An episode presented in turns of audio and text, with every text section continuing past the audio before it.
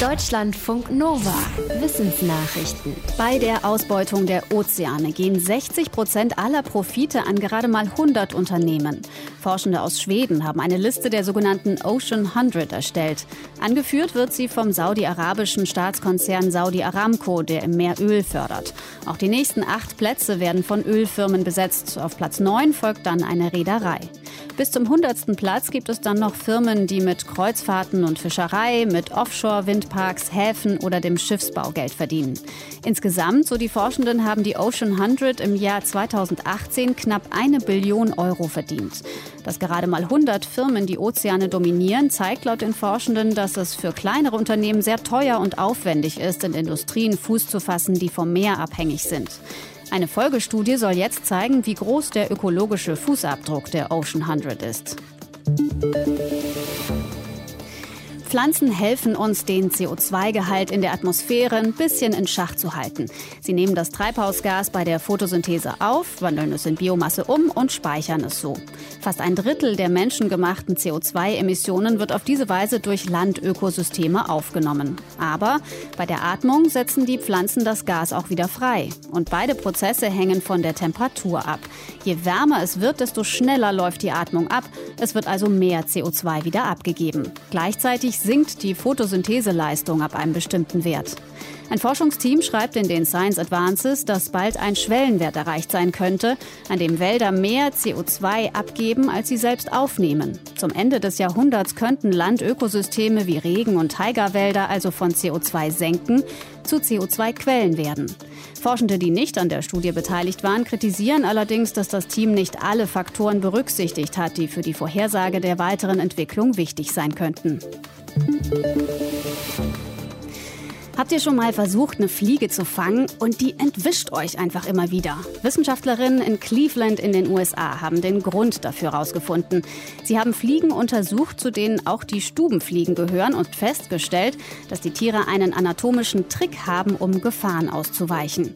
Da, wo andere Insekten ein zweites Flügelpaar haben, haben die Fliegen sogenannte Halfter. Das sind kleine Keulen, die hinter den Flügeln sitzen und die die Fliegen beim Flug stabilisieren. Die Forscherinnen fanden raus, dass diese Halfter einigen Gruppen von Fliegen auch dabei helfen, schneller abzuheben. Diese Fliegen bewegen ihre Halfter auch hin und her, wenn sie sitzen und heben dann fünfmal schneller ab als Fliegen, die ihre Halfter nicht permanent bewegen. Die Forscherinnen sagen, dass die Halfterbewegung ein Grund dafür ist, warum manche Fliegen so schnell entkommen. Wer schon mal an Covid-19 erkrankt war, ist danach nicht automatisch immun.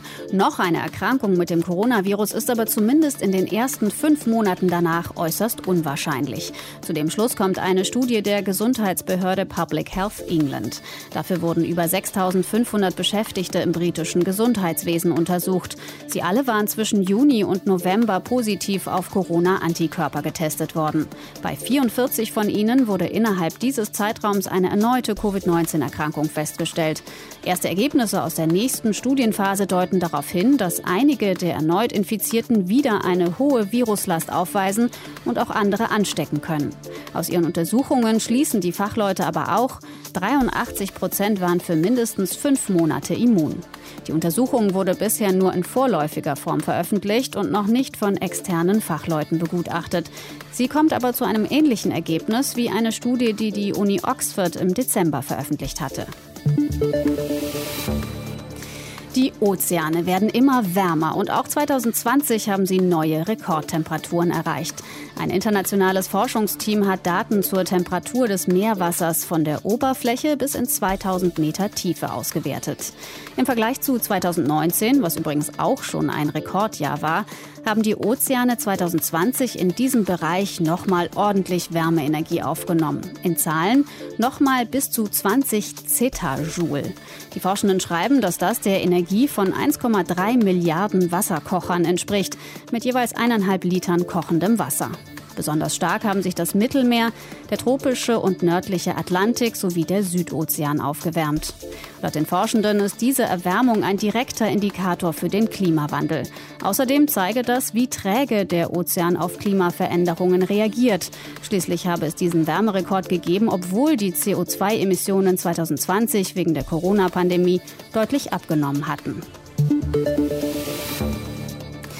Forschende aus Indonesien und Australien haben die bisher älteste Höhlenmalerei entdeckt und sie zeigt ein Schwein. Die Malerei ist laut den Forschenden mindestens 45.500 Jahre alt und damit einige tausend Jahre älter als Wandbilder, die bisher gefunden wurden. Das Gemälde wurde vor ein paar Jahren in einer abgelegenen Höhle auf der indonesischen Insel Sulawesi entdeckt. Jetzt wurde es genauer datiert.